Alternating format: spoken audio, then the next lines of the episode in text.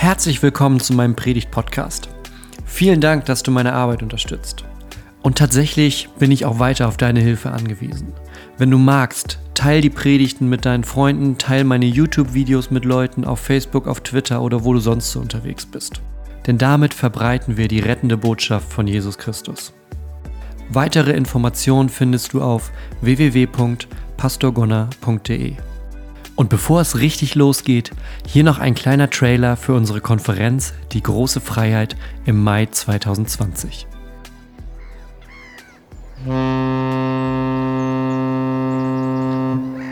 Freiheit. Freiheit zum Einatmen. Träumst du auch davon? Dann komm nach Hamburg.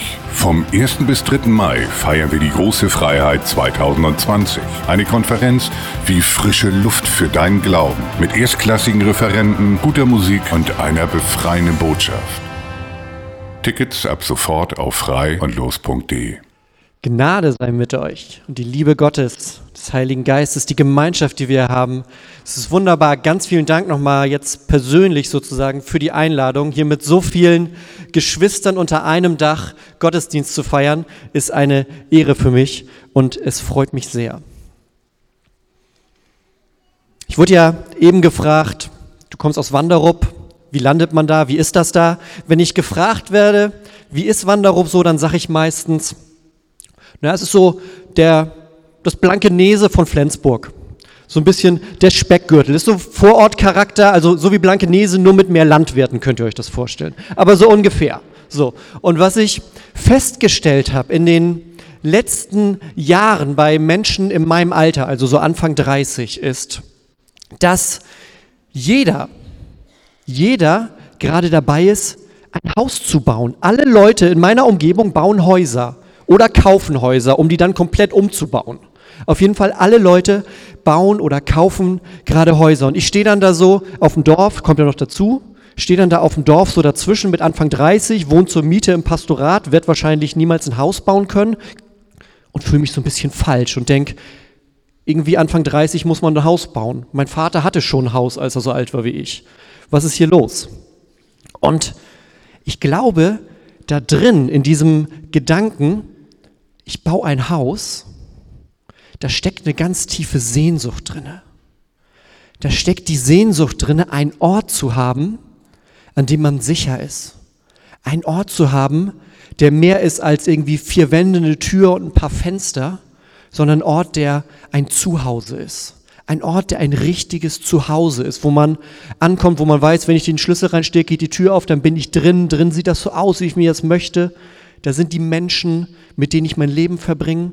Das ist mein richtiges Zuhause. Und diese Sehnsucht steckt, glaube ich, bei diesen ganzen Freunden von mir dahinter, die jetzt wie wild alle irgendwelche Häuser da hochziehen um mich rum.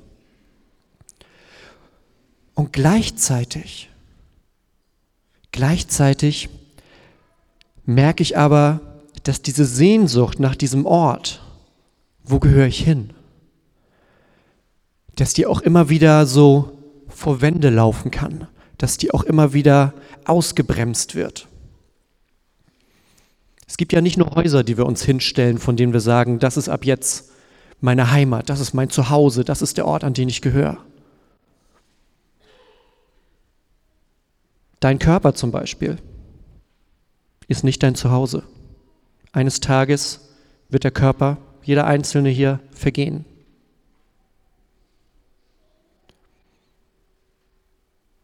Der Ort, an dem du lebst, so sehr sich meine Freunde das dann auch immer zur Aufgabe machen, noch so viele Heimwerkerprojekte können daraus kein ewiges Zuhause machen.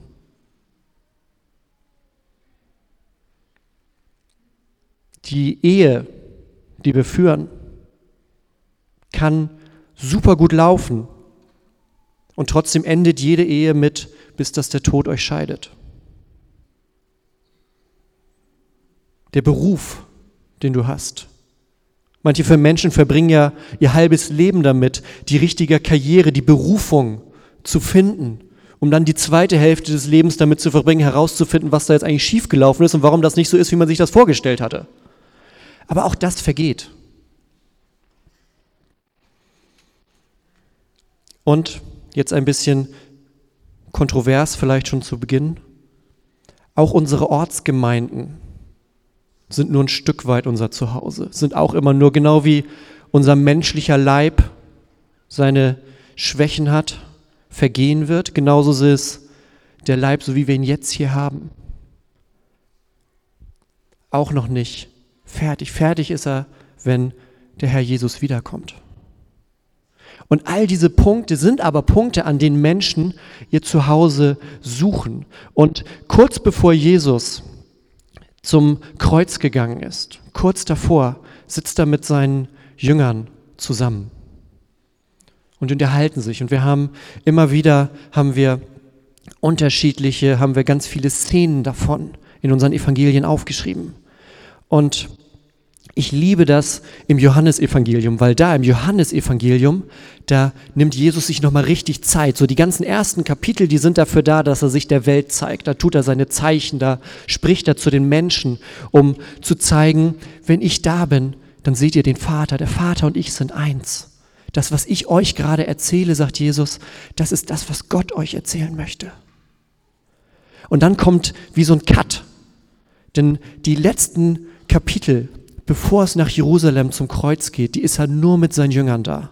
Nur mit den Menschen, die, ihn, die ihm nachfolgen, nur mit den Menschen sitzt er zusammen und unterhält sich mit denen, redet mit denen, gibt denen nochmal mehr mit auf den Weg. Und eine Stelle, die heute Predigtext ist, ist genau daraus. Und da bräuchte ich jetzt einmal die erste Folie aus Johannes. In Johannes 14, da sagt Jesus, in meines Vaters Haus sind viele Wohnungen. Wenn es nicht so wäre, hätte ich dann zu euch gesagt, ich gehe hin, euch die Städte zu bereiten. Und wenn ich hingehe, euch die Städte zu bereiten, dann will ich wiederkommen und euch zu mir nehmen, auf dass auch ihr seid, wo ich bin. Jesus geht uns voran in die neue Heimat. Er geht uns voran in das neue Zuhause. Das bedeutet aber im Umkehrschluss genau, dass du nicht für diese Welt geschaffen bist. Schauen wir mal in den ersten Satz. Im Haus meines Vaters sind viele Wohnungen, viele Städten. Wenn es nicht so wäre, hätte ich dann zu euch gesagt, ich gehe hin, euch die Städte zu bereiten. Das ist die letzte Nacht, in, der Jesus mit seinen Jüngern zusammensitzt. Und kurz bevor er denen das sagt, hat er denen so ein paar Dinge aufgezählt, die die Jünger vielleicht, könnte ich mir vorstellen, also wenn ich da gesessen hätte, ich wäre vielleicht ein bisschen durcheinander schon, bevor er diesen Satz sagt. Er sagt ihnen nämlich, was jetzt passieren wird, ist, ich werde demnächst sterben, einer von euch wird mich verraten und Petrus, ja, Petrus, der immer sehr dicht dran ist, Petrus, du wirst mich sogar noch verleugnen. Das hat er gerade gesagt und da sitzen die Jünger jetzt mit ihm zusammen.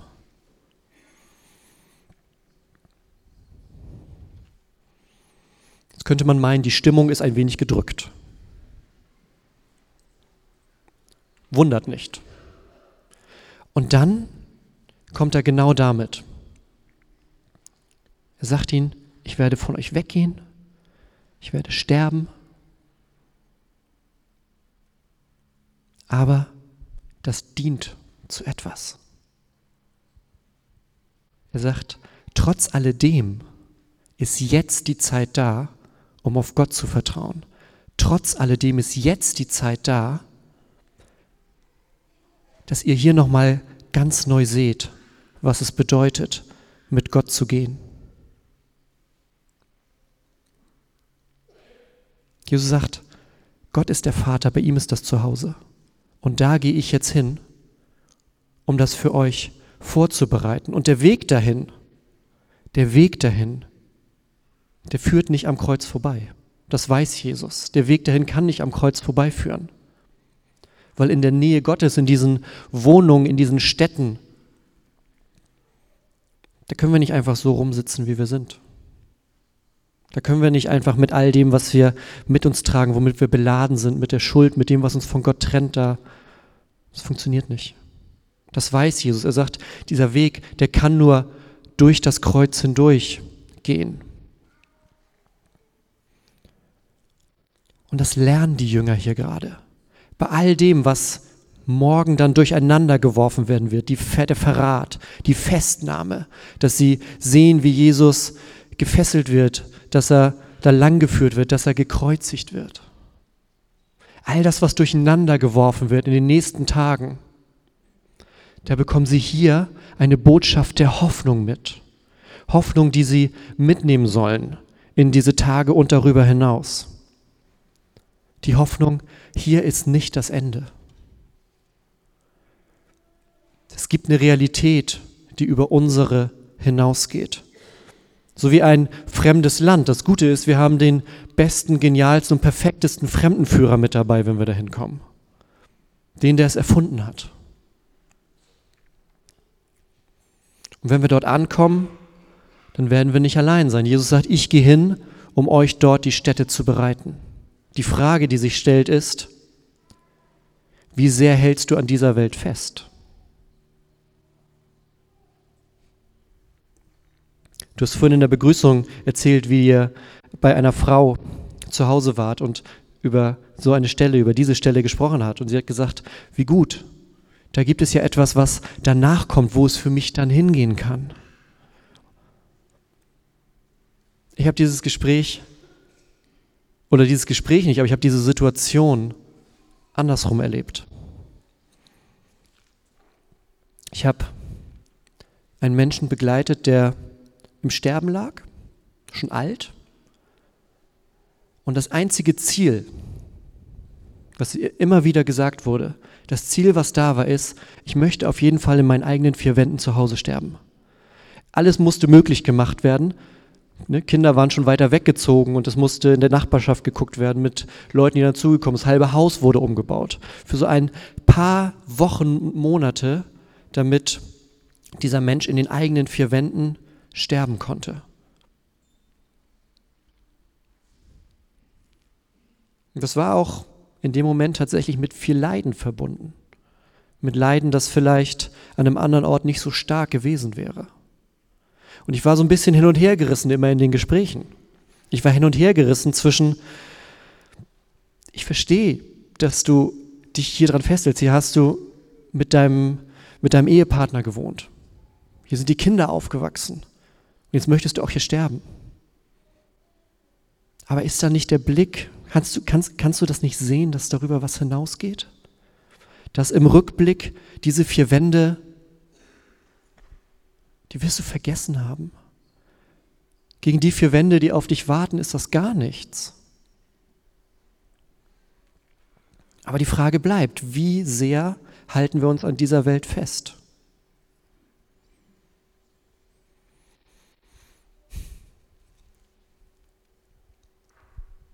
Die Frau, von der ich gerade erzählt habe, die hatte das Ziel, zu Hause zu sterben. Hat sie nachher auch geschafft.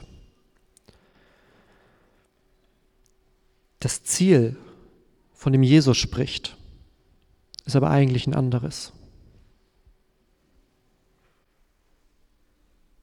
Und wenn ich hingehe, euch die Städte zu bereiten, dann will ich wiederkommen und euch zu mir nehmen, auf das auch ihr seid, wo ich bin. Der Wunsch, den Jesus für seine Jünger hat an diesem letzten Abend ist, dass sie da sind, wo er ist. Das ist sein Wunsch für sie. Das ist das Ziel. Das Ziel ist, ein Zuhause bei Jesus zu haben. Und der Weg dazu führt durch diese Welt hindurch. Für Jesus führt der Weg am nächsten Tag erstmal zum Kreuz. Und für die Jünger danach durch die Welt mit allen Aufgaben, die noch auf sie warten. Ja, Weg durch, nicht der Weg ist das Ziel, das Ziel ist das Ziel. Jesus ist das Ziel, aber der Weg geht durch die Welt durch. Und die Jünger hatten da die Aufgabe, das zu lernen. Und sind dann ein paar Wochen später an Pfingsten mit dem Heiligen Geist ausgestattet, mit Hoffnung, mit Mut, mit Leidenschaft. Sind sie umhergezogen haben Jesus verkündigt und wussten, eines Tages werden wir wieder bei ihm sein. Das war diese feste Hoffnung, das feste Vertrauen in ihn, dass sie wissen, was jetzt auch kommt, unser eigentliches Zuhause ist bei dem, den wir schon kennen. Unser eigentliches Zuhause ist bei dem Jesus, mit dem wir umhergezogen sind, der uns gesagt hat, wenn ihr mich seht, seht ihr den Vater. Der Vater und ich sind eins.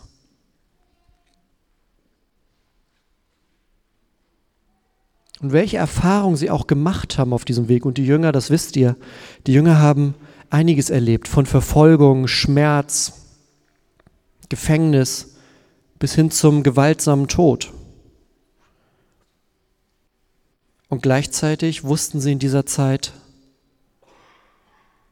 Gott ist als unser Tröster da.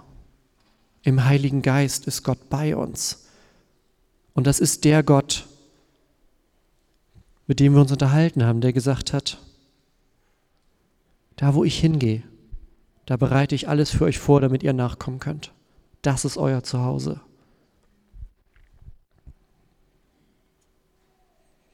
Deshalb ist es für Christen auch gar nicht so ungewöhnlich, so ein gewisses Gefühl von Heimatlosigkeit zu haben. Es ist nicht ungewöhnlich, Heimatlosigkeit zu fühlen. Und da muss man auch nicht gegen ankämpfen. Wenn man das Gefühl hat, manchmal bin ich so ein bisschen falsch vielleicht hier in der Welt oder wird so ein bisschen schräg angeguckt, sobald das Gespräch stärker darauf hinausgeht, dass ich mit Jesus lebe und dann so Blicke kommen, eigentlich siehst du normal aus, das hätte ich nicht erwartet. Das ist nicht schlimm, weil diese gewisse Heimatlosigkeit bei uns dazugehört. Und Jesus hat genau aus diesem Grund das Ziel, uns hier abzuholen.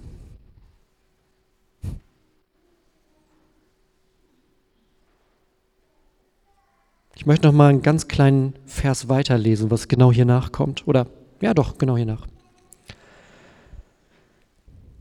Wohin ich aber gehe, wisst ihr und ihr kennt den Weg. Thomas spricht zu ihm, das ist der Thomas, der immer zweifelt. Thomas sagt, Herr, wir wissen nicht, wohin du gehst und wie können wir den Weg kennen? Und Jesus sagt zu ihm, ich bin der Weg und die Wahrheit und das Leben. Niemand kommt zum Vater als durch mich. Jesus sagt, niemand findet sein Zuhause ohne mich. Niemand findet sein Zuhause ohne mich. Der Hirte kommt, um seine Herde nach Hause zu bringen. Der Hirte kommt. Und das ist die starke Hoffnung und dieses Versprechen, das Jesus den Jüngern und uns mitgibt. Dass bei allem, was in dieser Welt los ist, bei allem, wo man sich bei manchen Dingen vielleicht positiv überrascht ist, wie gut man sich was eingerichtet hat, aber bei anderen Dingen auch merkt, irgendwie passt das hier doch alles nicht zusammen, das kann doch nicht die Welt sein. Und ihr wisst es, das ist auch nicht die Welt, wie Gott sich die gedacht hat. Die Sünde hat Gott und Mensch getrennt und Jesus ist das Einzige, was das wieder zusammenbringen kann. Das Kreuz ist das Einzige, was dafür sorgen kann, dass wir vor Gott, wir haben es eben gesungen, mutig komme ich vor den Thron, freigesprochen durch den Sohn. Nicht mutig komme ich vor den Thron, weil ich ein toller Typ bin, der das ganz gut hinbekommen hat. Mutig komme ich vor den Thron, freigesprochen durch den Sohn. Weil der gesagt hat, ich gehe voran. Weil der gesagt hat, ich gehe diesen Weg bis zum Kreuz, bis zur Auferstehung, um für euch die Wohnung vorzubereiten, um für euch die Heimat vorzubereiten, für die ihr eigentlich geschaffen seid.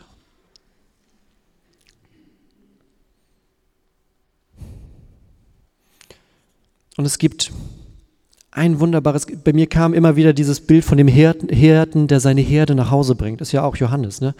Der Hirte, der seine Herde nach Hause bringt. Und da bräuchte ich jetzt noch einmal die zweite Folie. Das ist der letzte Vers aus Psalm 23, denn ich finde, und das passt in diese Woche so gut rein, dass das Gebet, ja, Allianz Gebetswoche, in den letzten Tagen wurde unglaublich viel, also ich glaube, in Kiel wird auch sonst viel gebetet. Also, ja? Ich habe hab mich gerade nochmal rückversichert. In Kiel wird auch sonst ganz viel gebetet.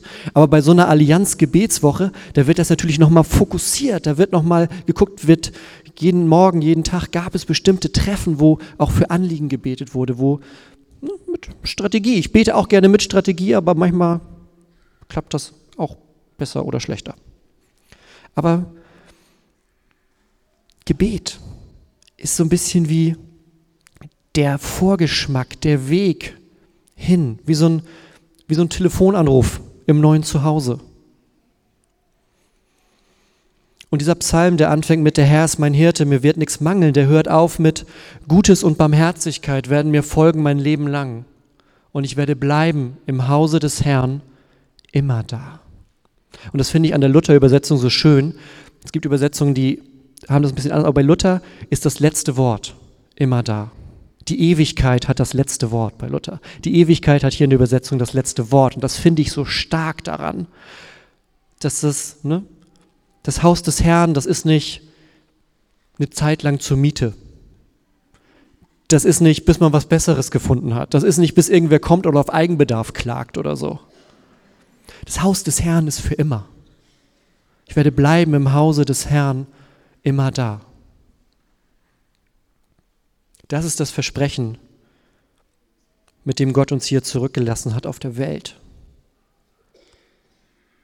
Und das verneint keine dunklen Täler. Bis man dahin kommt zu Vers 6, ist man schon, ob ich schon wanderte durchs finstere Tal. Es gibt trotzdem finstere Täler, durch die man hindurchgeht, aber man geht nicht alleine, weil man einen hat, der vorangegangen ist, weil man Jesus hat, der den Weg schon vorgegangen ist. Und das Gebet, das öffnet uns für diese Perspektive der Ewigkeit. Das holt uns raus aus dem, was unser Alltag, was unter rundherum ist, was alles das ist, was uns im Hier und Jetzt auch gefangen nimmt. Das Gebet, das zieht uns immer schon so ein bisschen über unseren eigenen Tellerrand hier hinaus.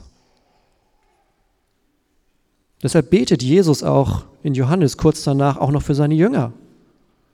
Jesus sagt nicht, oh super, ihr habt jetzt ja alle Infos, wie das mit dem Zuhause läuft danach, ich kann dann jetzt nach Jerusalem gehen. Nein, er betet noch für seine Jünger. Er betet, dass sie in der Liebe zueinander wachsen. Er betet, dass sie immer mehr erkennen, was es bedeutet, wenn Jesus sagt, ich und der Vater sind eins. Er betet für Einheit. Er betet sowas wie heute. Dass Menschen, die sagen, wir folgen diesem Jesus nach in dieses neue Zuhause, in das Haus des Herrn. Das heißt, wir können ja auch, wenn wir uns zumindest darüber im Klaren sind, bei welchem Lied wir sitzen und bei welchem wir stehen, dass wir dann auch zusammen Gott preisen können, dass wir ihn loben können, dass wir Gott feiern können. Und da ist das Gebet, da sind diese Gemeinden so ein kleiner Vorgeschmack.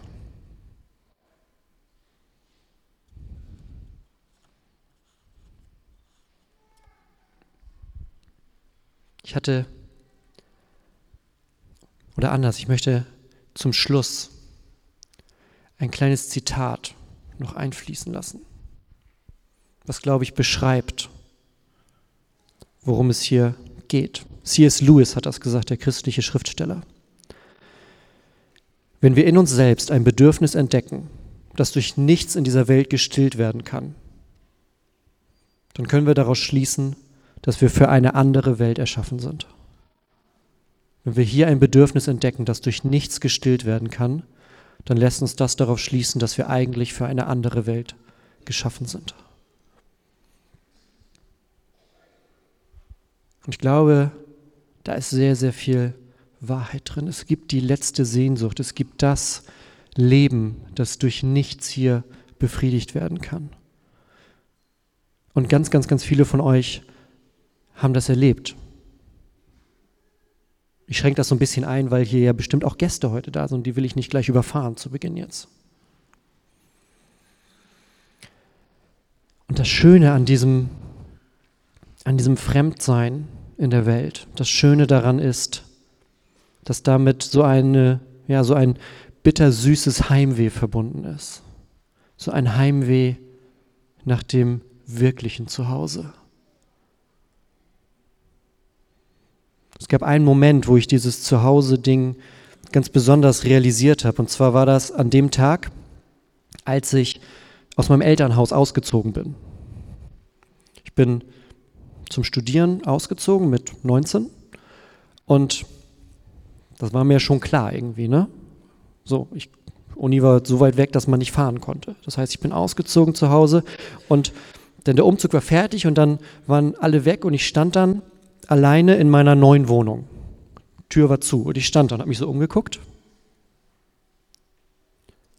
und habe wie blöd angefangen zu weinen. Und ich habe mich gefragt, warum? Was ist hier gerade los? Und ich habe in dem Moment gemerkt oder realisiert zum ersten Mal, dass ich noch ziemlich oft umziehen werde. Also es war klar, ich werde nicht in dieser Studentenbude wohnen bleiben für immer. Ich werde noch ziemlich oft umziehen, aber ich werde nicht nochmal in mein Elternhaus ziehen. Da kommen vielleicht noch 20 Wohnungen, Häuser, was auch immer.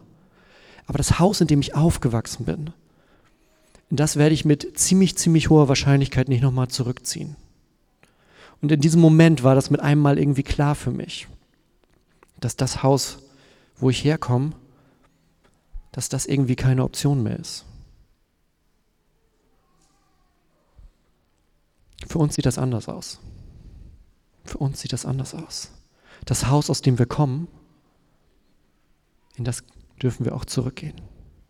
Das Haus, aus dem wir kommen, ist das, in das Jesus vorangegangen ist, um den Weg frei zu machen für uns.